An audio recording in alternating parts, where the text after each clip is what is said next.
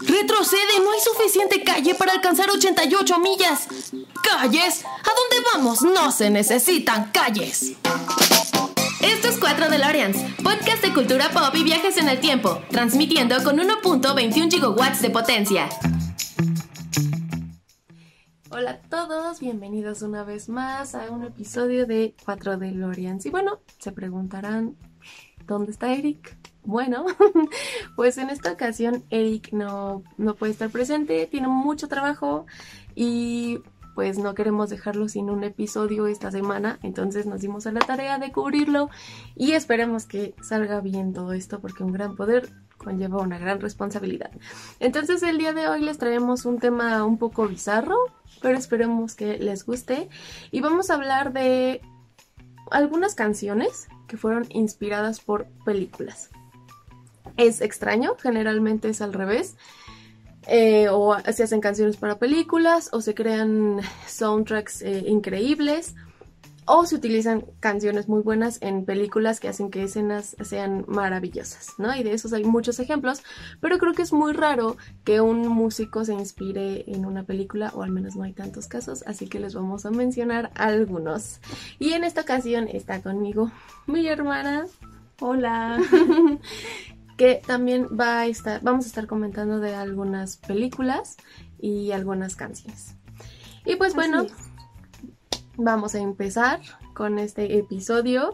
Y es bien chistoso porque la primera eh, canción con la que nos encontramos es de una banda que a mí me gusta bastante, me parece una banda muy divertida que disfruto mucho de escuchar y es Blink 182 con una canción que bueno, yo no lo sabía. no me esperaba que... Y todo el tiempo habíamos conocido el título que es A New Hope. Es una canción que obviamente está inspirada en Star Wars, en el episodio 4 que se llama de la misma manera A New Hope. Y sí, para mí fue una sorpresa, nunca le había puesto atención a la letra, ni mucho menos, o tal vez era de las canciones que menos había escuchado, pero es muy obvio que habla de Star Wars, ¿no? Y bueno, para saber un poquito más del, del, para entender un poquito más la letra o por qué se inspiraron de ella, pues hay que entender de qué es esta historia del episodio 4 de Star Wars, que la verdad es que yo no soy tan fan de la saga ni tan conocedora, así que no me maten mucho si no vas a explicar algunas cosas. Y justo la estábamos revisando ayer otra vez porque yo le decía a mi hermana, pues es que no recuerdo, o sea, yo tengo muy mezcladas las películas de Star Wars en mi cabeza y hay muchas cosas que, que confundía. De hecho, ayer que la vimos le decía, bueno, ahorita les voy a contar esa parte. Este, bueno, esta es una historia de una guerra eh, que va más allá de un de este planeta, ¿no? ay, qué absurda suena mi de otra galaxia explicación. Pero sí, básicamente ustedes saben de qué trata Star Wars. Y este y pues bueno, eh, creo que es la primera vez que vemos a estos personajes tan icónicos como son Han Solo, Luke Skywalker, Obi-Wan Kenobi, eh, Leia. Leia, este, pues los androides, que es Artu, eh, este, eh, sale Chewbacca, Darth Vader. Entonces, eh, esta es la primera vez que aparecen, sí, ¿verdad? El, episodio 4 es el primer episodio que salió a la luz en el cine. Entonces, yo pensaría que la canción de Blink habla específicamente de ese episodio, pero no. La canción habla sobre todo de la princesa Leia. Eh, de que está enamorado de la princesa Leia y menciona, creo que en una parte de la canción, el traje tan famoso de que es del bikini cuando la ah, secuestra de, esclava, de esclava cuando la secuestra Java. sí. Este y este, pero en el episodio 4 no aparece con ese traje. Entonces, eh, creo que el título de la canción es un mero pretexto a todo Star Wars, o al menos a los episodios 4, 5 y 6, ¿no? Porque menciona a estos personajes. Entonces es bastante, es una canción bastante divertida. Este, habla mucho de que está enamorado de la princesa Leia, que él no es Han Solo, pero que igual puede como amarla y cosas así. Es, es bastante interesante, es bastante divertida y creo que es una de las cosas que nos demuestra lo que Star Wars significa y se ha significado desde el momento en que se estrenó, ¿no? Que es una de las sagas más importantes, famosas y que cambiaron la historia del cine y del mundo de la cultura pop y de los fans y coleccionistas y bla bla bla. Porque estamos hablando que Star Wars es una película de los 70s y la canción de Blink salió casi en los 2000, 1997 me parece. O sea, tampoco es una canción tan nueva, pero que también están muy inspirados por, por esto, ¿no? Entonces, ¿tú conocías un poquito más la canción? Yo honestamente no la recordaba tanto. Mm, la verdad, yo tampoco no, no la recordaba porque pues es un disco que no que no nos tocó tanto porque fue la el el tercer, el, tercer, el tercer disco de esta banda.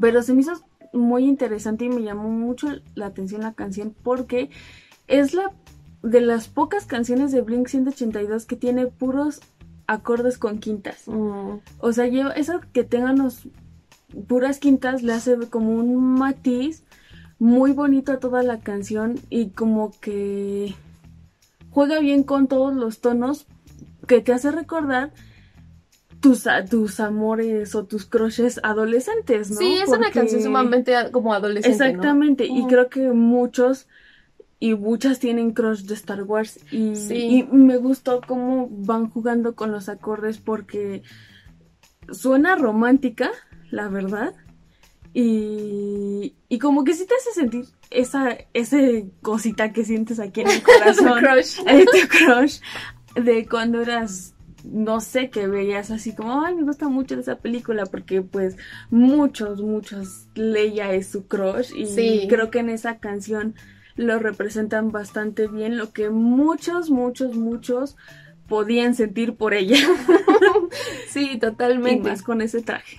Sí, creo que por eso es uno como de los trajes más icónicos, ¿no? Bueno, sobre también el que sale en el episodio 4 con sus todos, todos son icónicos. Son como icónicos, pero, el el bikini por excelencia es el que mueve corazones. sí. por es todos fue como que de las primeras de ciencia ficción que sacaban un personaje así sensual. Es un personaje femenino, pero poderoso o duro. Sí, sí, sí. Creo que eh, es muy. Es interesante en la historia del cine, ¿no? Los personajes femeninos, cómo se desarrollan. Y creo que si hablamos de la década de los 50, 60, todavía un poquito más, son siempre son damiselas en peligro, ah, eh, son actrices como de Hollywood súper bonitas, con características así como muy bonitas y todo esto. Y delicadas. Y delicadas.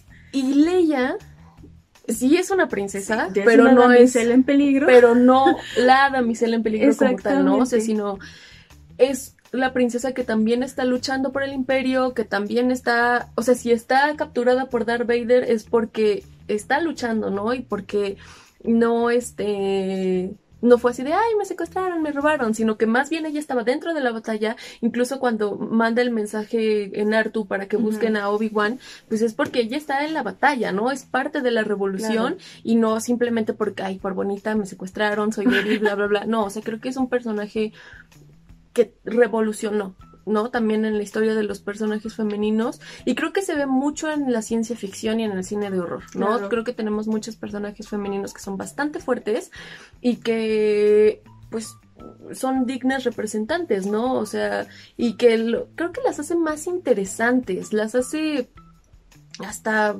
sí, no las hace tan aburridas, ¿no? O sea, porque muchas veces hay personajes femeninos que están simplemente para atraer. Para atraer, ¿no? Suena feo, pero sí para atraer, para que, ay, la bonita de la película.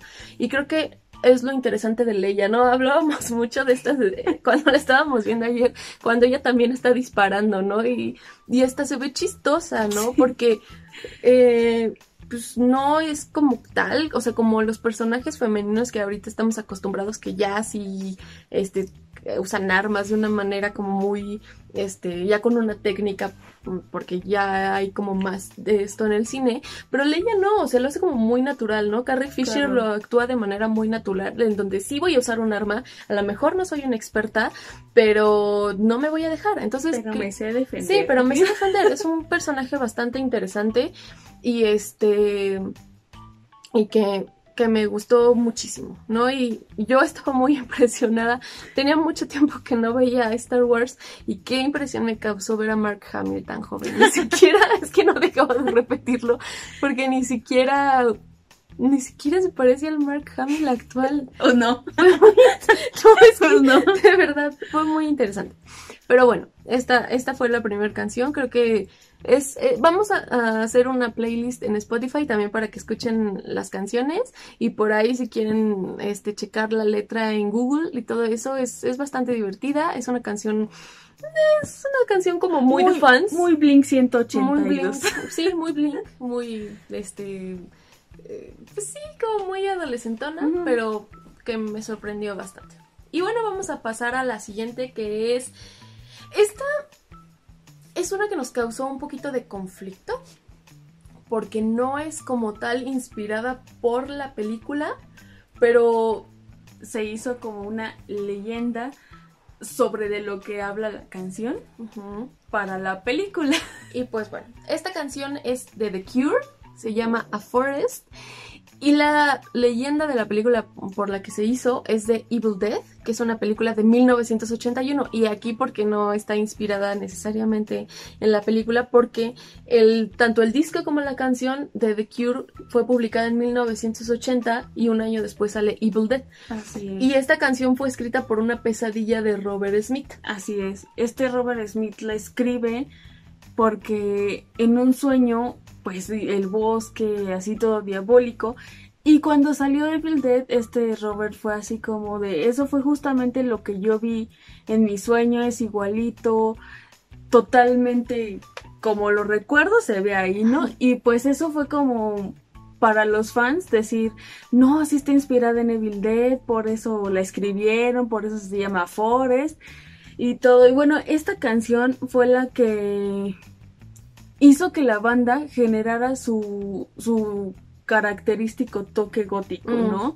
Porque antes eran bien melosos, bien románticos, y esto los metió como al grado de post-punk gótico inglés, con, con la letra y todo, pero la verdad cuando escuchas la letra te recuerda a Evil Dead si la has visto y no puedes dejar de compararlos, ¿no? Y, por, y, sí, por esto se hizo tanto la leyenda y todo, sobre todo por lo que dijo Robert Smith.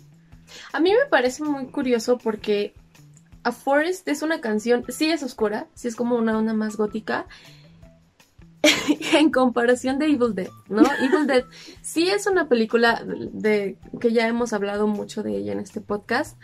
Este, sí es una película de horror, pero es un poco cómica también, ¿no? Creo que al final el resultado, la dirección de Sam Raimi, el personaje tan icónico de Bruce Campbell como Ash, sí es oscura, sí tiene sus momentos como oscuros, sobre todo en el bosque, ¿no? Este, la manera en la que se comporta el bosque y cómo ataca sobre todo a, a la chica es bastante oscura, pero ya viéndola en general, los maquillajes, la manera en que se desarrolla es muy divertida. Sí, es, es, es bastante chistosa, ¿no? Entonces, comparar la canción con la película en imagen sí tiene que ver. Y, es que, ¿sabes qué es lo más curioso?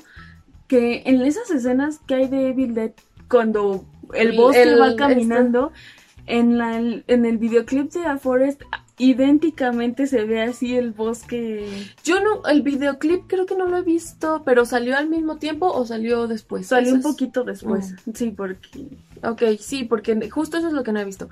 Sería muy curioso, ¿no? Que o Sam Raimi le leyó la mente a Robert Smith. O, él se inspiró en la canción de The Cure. la canción de The Cure, que también podría, ser, podría ser. Para para hacer la película. Porque digo. es una buena historia. Digo, nadie hace, tal vez ahorita sí ya, pero antes a nadie se le habría ocurrido un bosque maldito. Sí, claro. De esa forma, ¿no? Porque justo en la canción menciona, hay una parte, ¿no? Que dice que el bosque te estás echando, que el bosque te está llamando, que busques a la chica en el bosque.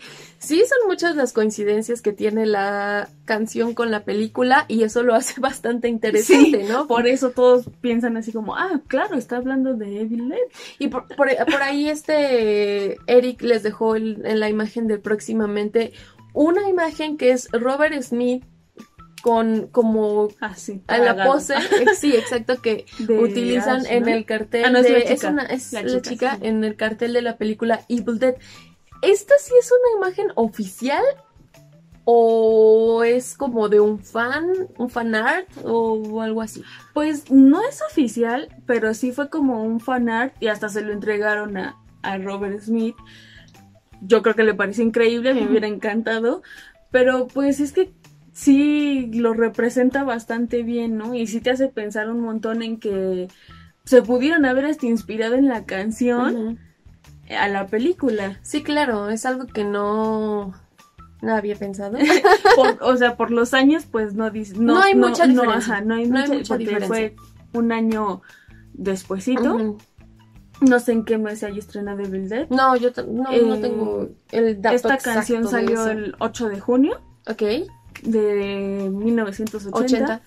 Y pues está muy curioso porque sí tiene totalmente la esencia Sí. de Evil Dead en lo de en cuanto letra, al bosque y la letra. ajá, describiendo al bosque y a las chicas y Sí, sobre todo la situación. Y es bastante interesante. A mí me pareció muy curioso eso porque yo sí creía que era una canción inspirada en la película por la temática. Un poquito más seria la canción, más oscura, te digo, Claro. al final. Pero está, está padre, ¿no? Esta relación que tiene, que, que no es mucha la diferencia de años, pero que sí habla de lo mismo, pero no, pero tuve una pesadilla. O sea que Robert Smith fue un poco vidente en cuanto Sí. a... sí, ay, sí. O sí, no, le, o le copió a Sam Raimi por completo. Pero es una canción que si también no han escuchado, está bastante padre. Este, mi hermana es bien fan de The Cure, de hecho los ven aquí atrás. Este, y ella me comentaba justo el año pasado que fue al concierto que muchos de los carteles que vendían eran esta imagen ajá, de, exacto. de A Forest, ¿no? Del el cartel de, de Evil Dead, que es tan eh, representativo y que ya hasta ni alcanzó a comprarlo porque se agotaron. O sea, así de, de famosa es esta Sí. imagen. Entonces, yo sí realmente creí que estaba inspirada en Evil Dead. Sí, tuvimos una confusión, ¿no? Sí, Una ahí sí fue una pequeña confusión, pero bueno, sí hay un poquito de relación con esto. Lo Y- cual sí lo hace bien interesante porque pues no sabemos lo que pensaba Sam, ¿no? No, ¿Qué Sam- tal que también es fan de The Sí, Cure? sí, de hecho, ahí sí no sé si Sam Raimi sea fan de The Cure, por ahí voy a preguntarle luego a, a Oscar, mi profe, que es como muy fan de, de- del trabajo de Sam Raimi, del, de Bruce Campbell, que leyó su biografía, y muchas de las cosas que pasan en Evil Dead y en la filmación vienen en, en la biografía de, de Bruce Campbell y que cuenta cosas muy chistosas, tal vez por ahí viene algún dato de, de la canción de The Cure y su relación con la O película. sea, otro que se, otro que se me andaba olvidando, lo que sí tiene relación es que los matices usados en el bajo los usaron para algunos cambios de escenas en la película. Oh, mm. Para, como movimientos del bosque, Ajá. eran como cambios de tónicas en el bajeo de la Ah. canción de The Cure. Pues entonces puede que sí. Podría ser, Sam Raimi o esté- aunque fuera solo el bosque y los matices para cambiar las escenas como van en el, en el bosque. Puede que ahí sí entonces Sam Raimi se haya inspirado en, en esta canción de The Cure un poquito para la historia de Evil Dead y lo cual me parece sumamente interesante y que creíamos que era al revés. Así es. Pero ya aclaramos que no. Y pues bueno, vamos con la siguiente canción y película. Esta es de una banda que me gusta mucho, eh, Deep Purple. Eh, es una canción que no es tan conocida, no es, sí, no es muy popular. Incluso esta canción es de, creo que es su tercer álbum de estudio cuando la banda apenas estaba despegando. Sí, y de hecho es con, con su primer vocalista, no, no, No, con- no con ay, el que ¿cómo está actualmente, que no recuerdo su nombre. Es una canción que salió en 1969 de una película que salió en 1968, igual un año de diferencia como, como la anterior, y es la canción de Why Didn't Rosemary, inspirada obviamente en la película y tal vez novela El bebé de Rosemary de Roman Polanski. ¿Y de qué va el bebé de Rosemary por si no la han visto? Pues esta es una historia que es- está basada en una novela y es la historia de una mujer que es, eh, pues la embaraza el diablo por- y es, o sea, de todo esto se encarga una secta, ¿no? Así Ella es. llega a vivir a un complejo de apartamentos con su esposo que recién se acaban de casar y pues tiene unos vecinos permetiches que todo el tiempo, sobre todo una señora, pero así lo más creepy que hay, ¿no? O sea, señores que, que están ahí todo el tiempo fastidiando. Y pasa algo aquí extraño con su esposo que es actor y que no se queda un papel de una película. Y por ahí creo que hace unos eh, tratos bastante Chuecos. chuecos con estos vecinos que pertenecen a una secta, obviamente. Y pues ofrece el vientre de su esposa para para engendrar a- al anticristo, ¿no? Entonces de esto va básicamente el bebé de Rosemary, que se dice, obviamente, que es una película que maldijo a Roman Polanski y que creo que un año después, no estoy segura cuánto tiempo pasó, es cuando esta banda de Charles Manson entró a su casa y asesinaron a Sharon Tate y bueno, ya saben todo eso. Y mucho se dice que es a raíz de, de esta película del bebé de Rosemary.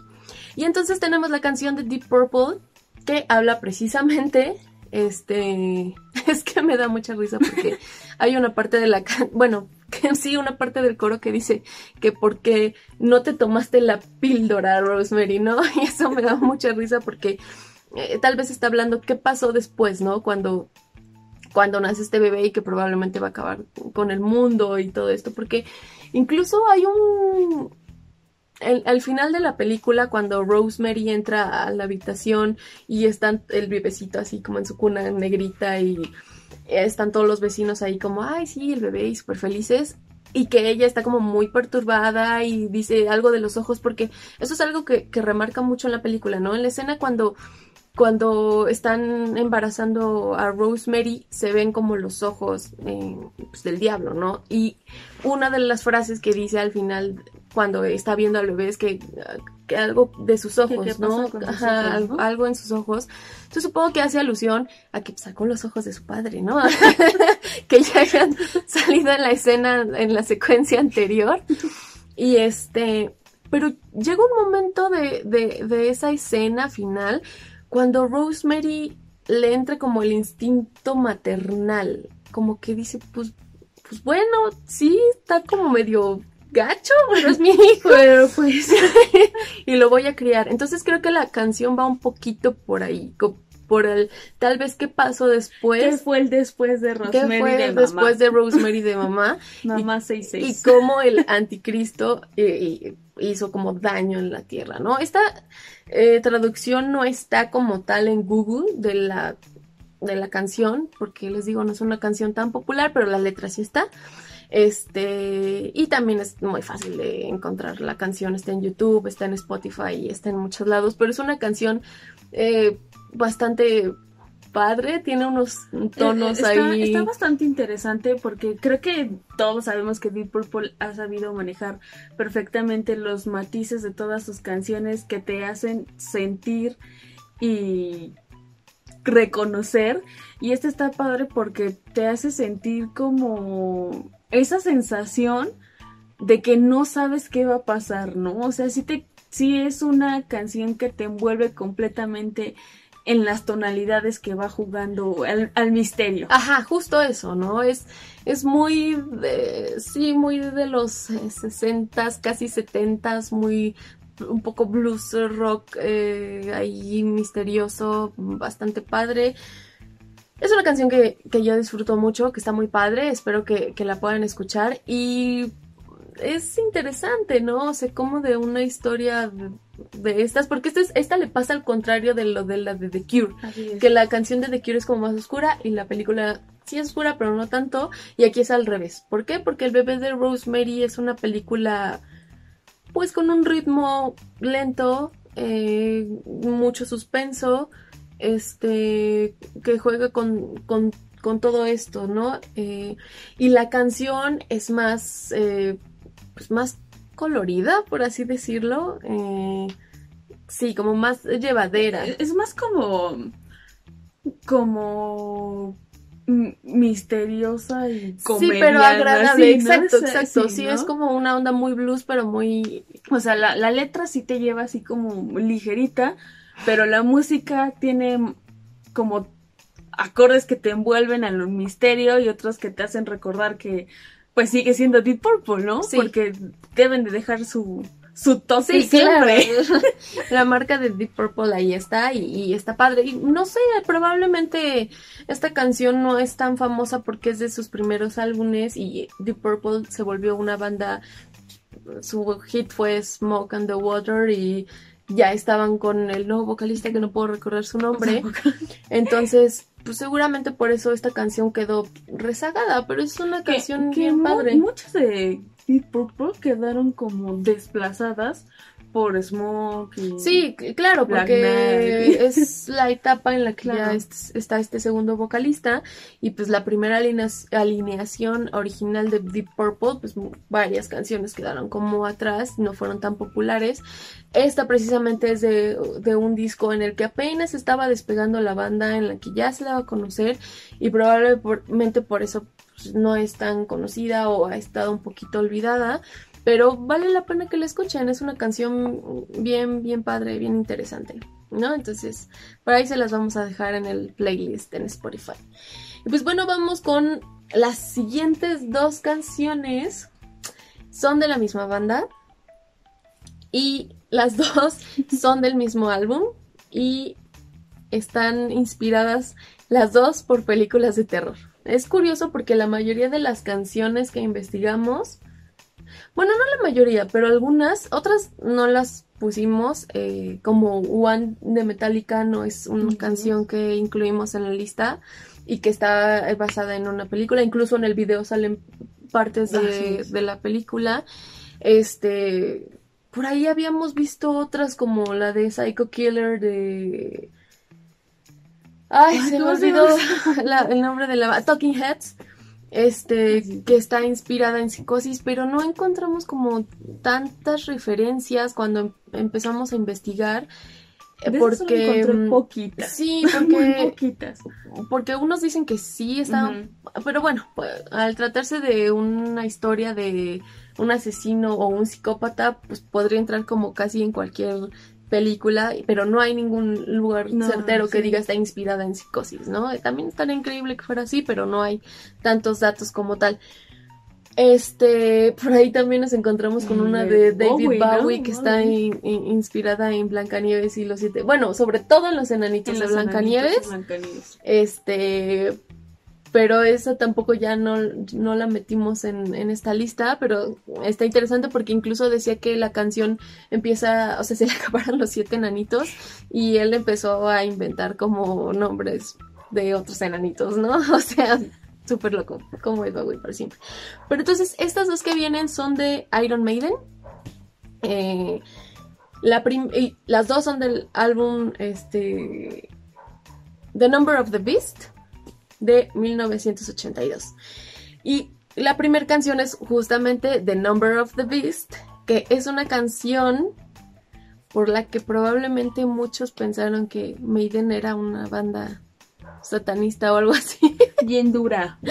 Pero no, nada que ver. De hecho, esta canción está inspirada en la película de la Profecía 2 y también de un poema que se llama Tom O'Shanter Y esto es porque el, este, Steve Harris, que es el, bajista y fundador de Iron Maiden, vio la película de la Profecía 2 y le dio pesadillas. Entonces, de ahí viene The Number of the Beast. Entonces, por eso yo creo que nada que ver este, con, con que sean una banda así como muy diabólica o, no, así. De hecho, este, Iron Maiden es como una banda de genios, ¿no? O sea, muy literarios. Y justo eso, eh, muchas de sus canciones están inspiradas en, algunas películas de guerra, este, novelas. Novelas. Eh, sí, tienen como mucho de eso, ¿no? Y, y The Number of the Beast es una canción, pues bien padre. Sí, puede sonar como un poco, no sé, chistosa. Es muy popular. Eh, pero sí tiene que ver, ahora que vi como la letra, tengo que confesarles que yo la Profecía 2 no la he visto, pero al menos sí tiene mucho de la esencia del poema. ¿Por qué? Porque es esta historia de un hombre ebrio que se ve en problemas por el alcohol y se encuentra con el diablo y pues ya ahí, se descontrola todo, ¿no? Pero pues igual en, en la profecía es esto, ¿no? Como el hijo, otra vez regresamos al hijo del diablo, este, pues están caminando entre nosotros, ¿no? Entonces es, es curioso que se piense que sea algo que está haciendo como alusión a, porque creo que muchos grupos religiosos por ahí les metieron este así como demandas y lo de siempre, ¿no? Porque decían que eran una banda satanista, pero no, viene todo lo contrario, ¿no? Es como más bien del miedo que te puede generar una situación así. El, que sepas que sí puede haber alguien, un hijo del diablo entre la humanidad, ¿no? Sí, y, es de las canciones más famosas de Maiden. Yo creo que todos la hemos coreado la sabemos. Es muy curiosa porque si lo piensas, la letra es un poco oscura, pero la melodía no. La melodía y la rítmica son como muy alegres, muy muy brillosas, ¿no? Son muy brillosas y cuando ves la letra sí es más oscura de lo que debería de ser la, la, canción. Y como dices, es muy literaria. es una letra como muy, muy... Eh, está muy bien hecha. Muy bien hecha. Este, como casi como poema, ¿no? Así es. Entonces, está, está bien padre. Y este, y dentro de este álbum está otra canción que está basada en otra película que se llama Children of the Dam. Que todos sabemos que es de la película del mismo nombre, que es el. En español se llama El pueblo de los malditos, si no me recuerdo. Sí. Creo que sí. No, no, el pueblo de los malditos, que en Los Simpsons se traduce como baño de sangre. Yo creo que todos conocemos esa película por baño de sangre. Entonces, ¿de qué va este? ¿De qué va los el pueblo de los malditos? Hay dos versiones. La original es de 1960 y tantos, si no me equivoco, y hay una versión como más reciente de John Carpenter con este Superman, el primer Superman como protagonista.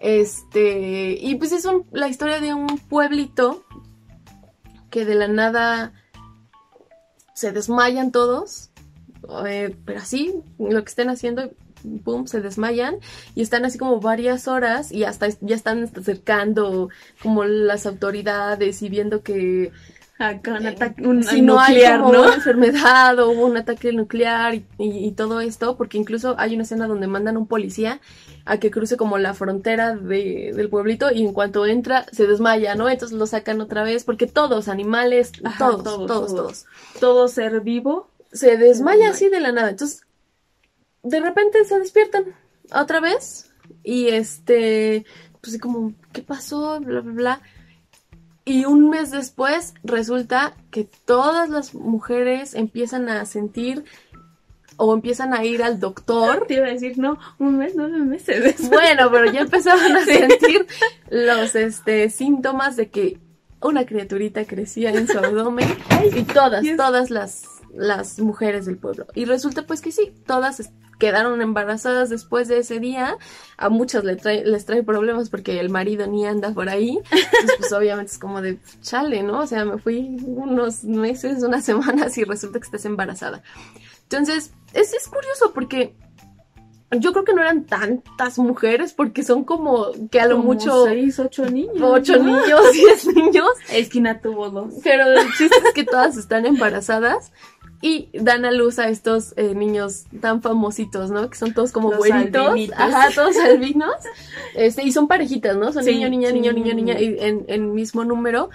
Y son unos niños superdotados, este, y al mismo tiempo súper insensibles, y como con poderes psíquicos, Sí. ¿no? Este. Como mentalistas. así. Sí, como que controlan, pero pues ellos no lo saben, No. simplemente son como niños muy diferentes y, y solo hay uno que sí es como muy lindo, este, que es muy empático, que quiere mucho a su mamá, porque todos son como así Muy fríos, Sí, ¿no? muy fríos, no me importa lo que me digas tu mamá y controlan Tú todo. me obedeces ¿no? a mí. Y pero como igual los morritos pues son diferentes, obviamente los van a una escuela diferente, a una escuela donde los están estudiando, donde tratan de ver qué pasó, porque llegaron estos niños, qué onda, o sea, sobre todo porque todos se parecen, ¿no? Entonces, pues estos chavitos, este, aprovechándose de sus poderes, son medio gandallas con los, con los adultos porque pues quieren que se haga lo que ellos dicen, ¿no? Y por ahí creo que hay uno que nació mal de los chavitos, porque creo que, ah, creo que por eso justo el, el este niñito es como muy, Porque está solito, porque ¿no? está solo, y como, si no se muere. como todos son parejitas, Ajá. él se queda solo, entonces es como, ay, yo por qué no tengo a mi parejita. Sí. Entonces creo que no es que se haya muerto, sino que como que nació mal ese bebé y, y creo que lo tienen así como estudiándolo y, y lo ven y está así, no sé, como así como los aliens de- que están así en, en la vida, como las lamparitas Sí, de la exacto. Está ahí metido el, el chavito. Creo que se llama David, el, el Sí, niñito que, niñito, el- que se queda solo. cariñoso. Ajá. Entonces, este, justo por eso se siente como muy solito, no sé, está, está, está bastante interesante. Y pues como en Los Simpson, ¿no? Que de repente todo el, el pueblo se, se pone al brinco y, y les quiere tiene detenerlos miedo. y les tienen miedo. Y estos así hacen que se entierren cosas. Por ahí creo que hay uno, una escena de un conserje, que creo que la, la, la repiten en Los Simpson, que, que le hace daño a una niña. Sí, porque como, creo- no me acuerdo Una si- doctora le echa algo a, la- a una niña en el Y ojo le duele, y le, sí, porque ajá. lugar así como, como el video que hubo por ahí del policía que le toma la temperatura y en lugar de echa el alcohol hacia la niñita en lugar de echarle como las gotas le echa Sí, como le ácido pues todos los morros se enojan y este y pues hacen que que se queme la mano algo así algo así pues el chiste es que los morrillos van ahí este Lo que hacen ellos. Sí. Los, le hacen daño a los adu- adultos, menos este niñito que se llama David, que, él, que sí tiene como más este pues, empatía y, sí está más cercano a su mamá y, y- y creo que por esto, porque no tiene a, a su A su- parejita. A su tal por cual. Entonces, este, de repente, pues un día ya los pobladores los quieren destruir porque pues, ya están matando bien locos eh, los morritos. Y hay una escena que a mí me da mucha risa, sobre todo la versión de John Carpenter, que es la que he visto más, que está este Superman, así, dice, le dicen, es que crea una barrera mental. Y sí pasa así como una escena de un muro y Con sus tabiques. Pero sus caras así luchando me dan mucha risa. Está, está, está muy chida la película y, y vale mucho la pena verla. Que la- honestamente me gustan más como los chavitos, como se ven en la primera versión, Sí. que en la segunda versión. Ya se ven muy pelucas, ¿no? Sí, Pues sí, ya no sí. se ven tan- Y en la primera versión todavía se ven este. pues, ¿Será que porque es blanco y negro También. la película? Que, que se ve como más real. Y en la de John Carpenter no se ven mal, pero sí se ve luego lo que traen pelucas todos. Entonces, este, y luego el, el efecto de los ojos, ¿no? Se ve más chido en los Simpson, la verdad. Pero, Dan más miedo. pero este. Pero sí, y justo es una película que yo sí tengo que confesar que vi porque en Los Simpsons salió Baño de Sangre y yo decía, wow, esa película debe estar increíblemente sangrienta y maravillosa. Y pues nada que ver, ¿no? Y de hecho la primera vez que la vi me acuerdo mucho que esta iba, salió en un canal así, no me acuerdo.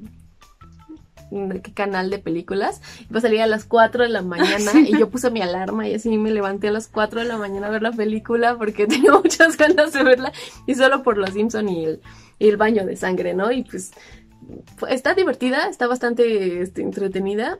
Y pues bueno, ya nos desviamos mucho, pero el chiste es que por esta película Iron Maiden también escribió una canción que es Children of the Dam.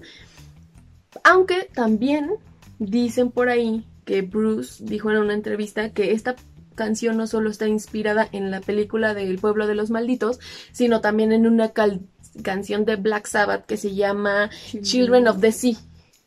Mm. Porque esta no la recuerdo tanto, pero yo viendo la letra de, la canción sí me recuerda un poquito más a la película del pueblo de los malditos. Que supongo que, que está inspirada en la primera versión. Sí. Porque la de Carpenter no estoy segura qué año salió. Salió después, ¿no? Sí, debe ser ochentera más o menos y no estoy segura, no estoy segura con las fechas. Pero sí es, está bien padre. Y aquí también, por ejemplo, la canción de Maiden es un poquito más oscura en comparación a la película. Que la película en sí sí tiene un tema oscuro. Sí es oscuro el tema, pero... Pero la... Sí, o sea, sí, ¿no? La, las imágenes. Es que es lo que te digo, creo que la primera versión se ve más... Eh, pues más de los colores, ¿no? sí, los matices dan mucho que decir. Los 80 eran súper coloridas. Sí, bueno, y para hacer una película de Carpenter me sorprende porque creo que Carpenter hace cosas bastante padres de, terror. Eh, pero esta versión del pueblo de los malditos ha un poquito de risa de repente. Sobre todo la escena del, del muro que les digo. Este pero la primera versión sí tiene algo más de, oscuridad. Entonces probablemente de aquí la canción de, de, Maiden, porque sí se escucha como más, más pesada, más oscura, incluso más que de The Number of the Beast. Sí, esta sí como que lleva un, un tono más oscuro, ¿no? O sea, más, más grave, más... Sí, está, está bastante padre la canción también. Ahora sí que más, más blanco y negro. Más blanco y negro, sí, sí, la verdad creo que, que, tiene más que ver con la primera versión de la película que con esta segunda versión. Pues bueno, es, un, es una historia bastante interesante. Creo que es de mis películas favoritas. Eh, eh, en ese sentido, ¿no? Como viejitas y que está, está bastante, bastante, bastante padre. A mí me gusta mucho. Eh, no sé si recuerdo alguna otra alguna otra canción que esté así como una banda que esté inspirado por alguna película. En este, o sea, es que es, muy difícil si estuvimos como buscando un poquito más de las canciones, porque yo decía, es que van a decir que hasta solo escogimos de bandas que nos laten, pero no, pero verdad que no. No, sí es como, como muy del rock y sobre todo de películas de horror. Es, como una constante. De películas de horror o de películas de guerra. Porque por, eso, por ahí también ya no quisimos meter, a Metallica porque iban a decir que ya era como personal, ¿no? mucho metal. Mucho metal. muy subjetivo. Pero no, la verdad es que sí es como mucho de las bandas de, de metal. ¿no? Y es que es bien difícil. También habíamos pensado en la canción de The Last Goodbye del Hobbit.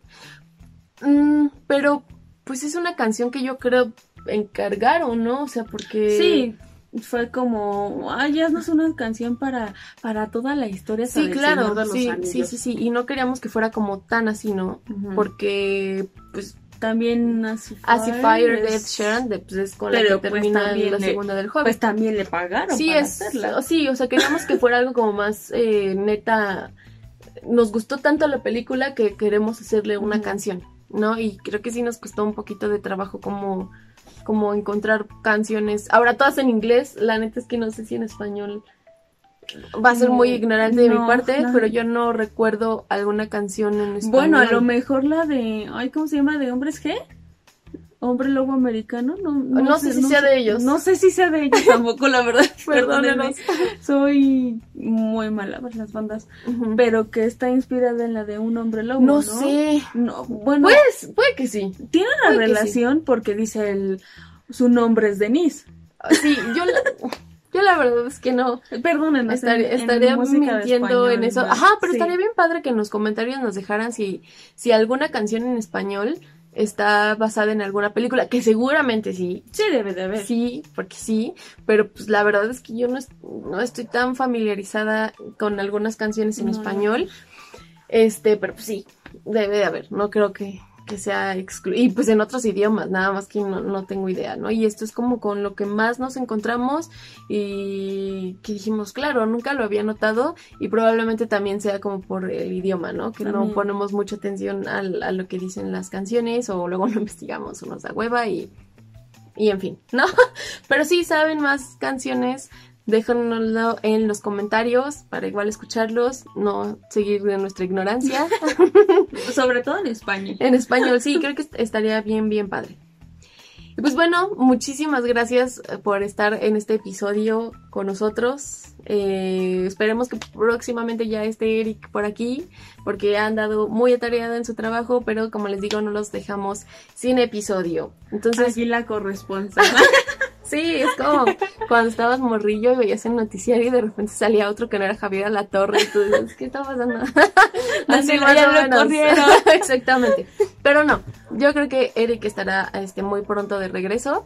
Pero muchísimas gracias por escucharnos. Eh, ya saben que ahí en las redes sociales de Cuatro DeLoreans, tanto en Facebook como en Instagram, si ustedes quieren grabar un episodio, ya saben que pueden escribir ahí o le pueden escribir a Eric, incluso pueden escribirme a mí, Poliware en todos lados, ya saben.